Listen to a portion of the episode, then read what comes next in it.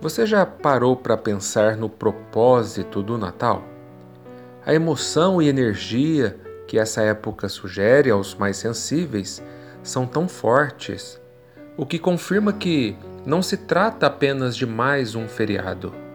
Há uma razão inteligente, uma programação divina, assim como os efeitos salutares do repouso reconfortante para o trabalhador no final da sua árdua jornada, a comemoração natalina nos convida à importante introspecção reflexiva, necessária para nos despertarmos a cada final de ano mais para a realidade que nos faz enxergar o verdadeiro objetivo que viemos buscar neste mundo e o que estamos fazendo em nosso dia a dia para alcançá-lo. É compreensível que nos ocupemos muito com o trabalho, com os afazeres profissionais, escolares, infindáveis compromissos, sempre em busca de uma vida melhor aqui e agora.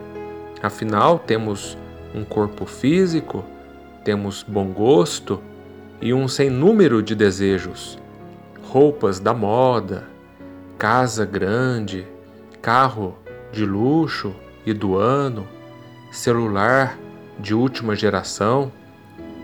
No convívio social, desejamos sempre ser os melhores, ocupar posições importantes, buscamos destaques e reconhecimentos.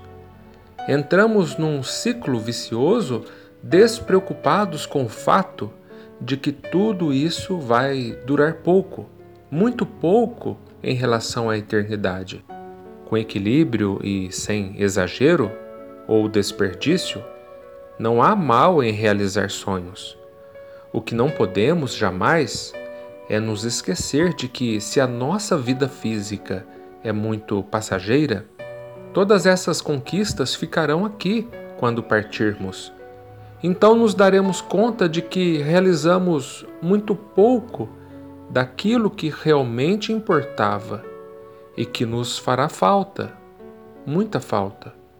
Perceberemos que em nossa mala de viagem, da verdadeira viagem, quase nada colocamos nela.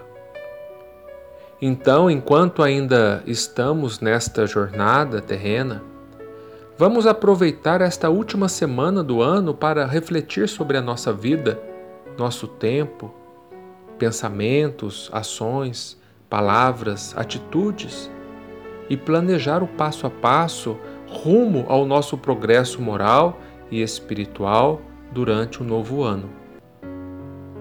O que eu preciso fazer e ainda não fiz? O que me impede de fazer?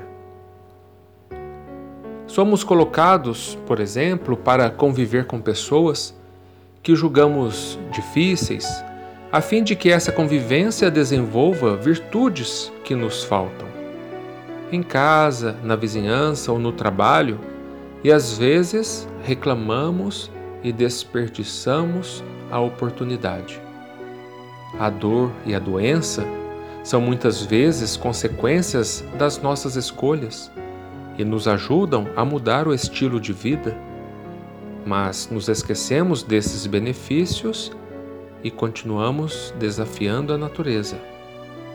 Estamos dispostos para um cinema, um passeio ou uma compra no shopping, mas não para visitar o asilo, o orfanato ou assistir a uma palestra edificante.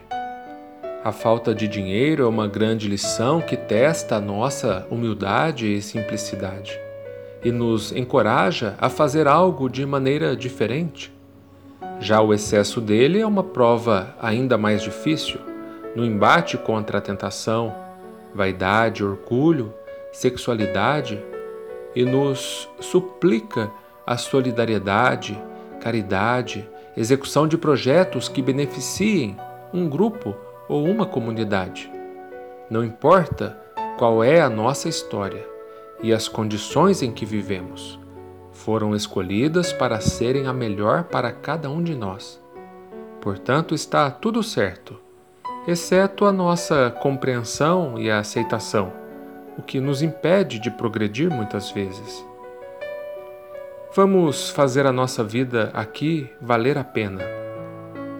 Ainda que continuemos nos ocupando com aquilo que nos parece indispensável, dediquemos como nunca mais tempo às coisas de Deus, à nossa reforma íntima, ao desenvolvimento das virtudes que nos faltam, à luta contra nossos defeitos e vícios, ao amparo integral ao próximo esse é o caminho.